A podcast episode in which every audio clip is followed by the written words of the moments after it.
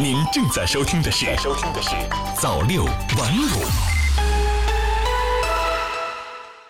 朋友你好，欢迎收听早六晚五早间新闻。News 华在北京用新闻向您问一声早安。今天是二零一九年四月二十四日，一起来关注一下今天的大事小情。首先来关注时政方面的消息，我国生态文明指数总体接近良好水平。中国工程院生态文明建设重大咨询研究项目组二十二日在京发布《生态文明建设若干战略问题研究二期项目研究成果暨生态文明发展水平评估报告》。报告显示，二零一七年我国生态文明指数为六十九点九六分，总体接近良好水平。福建省、浙江省和重庆市在全国省区市中生态文明指数排名前三位，厦门、杭州、珠海。广州、长沙、三亚、惠州、海口、黄山、大连在全部地级及以上城市中排名前十位。中央环保督察八省区又有一千零三十五人被问责。二十二日，生态环境部公布了第四批中央环境保护督察八省区公开移交案件问责情况：吉林、浙江、山东、海南、四川、西藏、青海。新疆等八省区共问责一千零三十五人，其中厅级干部二百一十八人，处级干部五百七十一人。全总，二零一九年全国拟表彰五一劳动奖和全国工人先锋号一千五百八十四个。中华全国总工会二十二日表示，根据全国三十一个省区市总工会、十个全国产业工会以及中央和国家机关工会联合会等四十二个单位的推荐。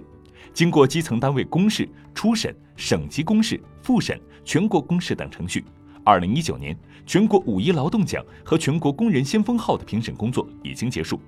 推荐表彰名额一千五百八十四个，其中全总将表彰五一劳动奖状九十二个，全国五一劳动奖章六百九十五个，全国工人先锋号七百九十七个。再来关注财经方面的消息，人社部回应，二零三五年养老保险金将要用光。近日，有研究机构发表报告称，二零三五年我国养老保险金将要用光。人社部对此回应称，对于养老保险可持续发展问题，中央高度重视，未雨绸缪，已经制定了一系列积极的、综合的、科学的应对措施，完全能够保证养老金的长期按时足额发放，完全能够保证制度的健康平稳运行。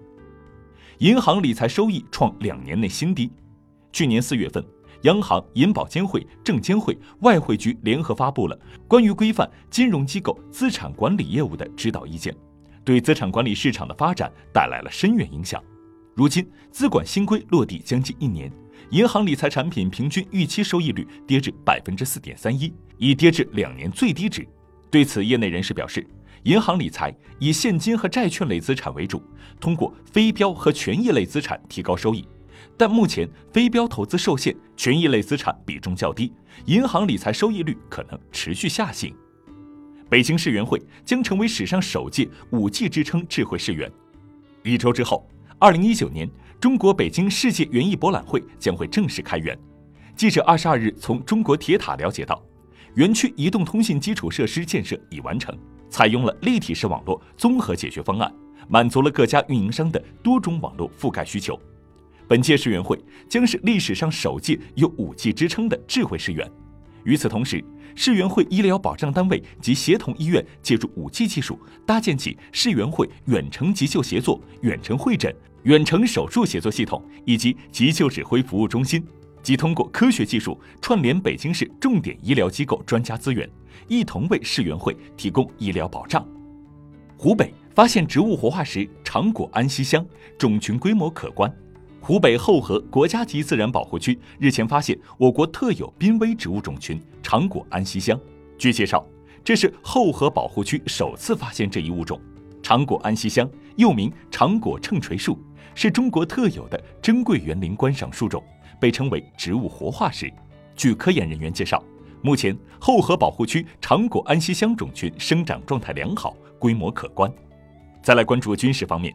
军人保障卡管理员将持证上岗。近日，记者在全军军人保障卡管理员培训班上获悉，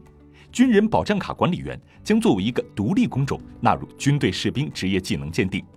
军人保障卡管理员将持证上岗。这一规定的出台，将强化军人保障卡管理员专业技能，提高军人保障卡业务管理水平，更好地为广大官兵提供优质高效服务，满足该岗位士兵职业发展需求，提高军人保障卡管理队伍的稳定性和专业性。再来关注体育方面的消息，成都获得2022年世乒赛团队赛举办权。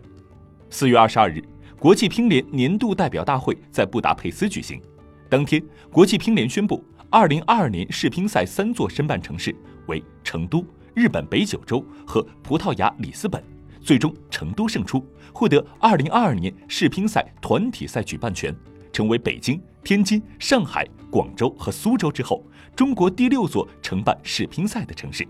中国体育馆协会电子竞技分会着手建立全国电竞人才数据库，电子竞技项目在近年来取得了快速发展，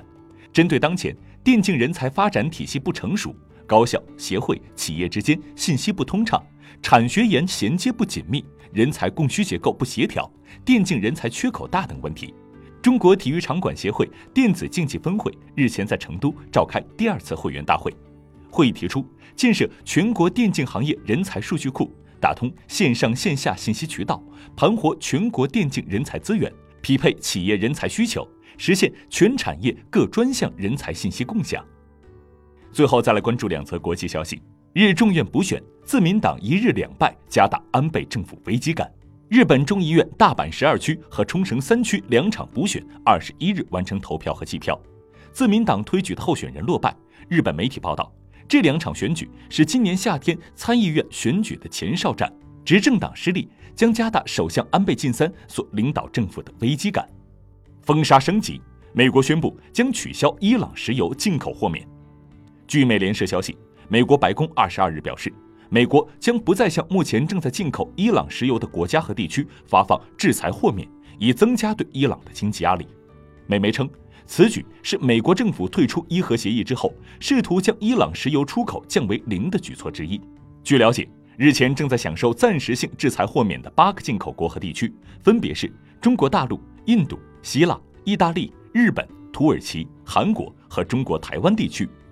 好了，以上就是今天早六晚五早间新闻的全部内容。我是 News 华，我们晚间再见。早六晚五，新华媒体创意工厂诚意出品。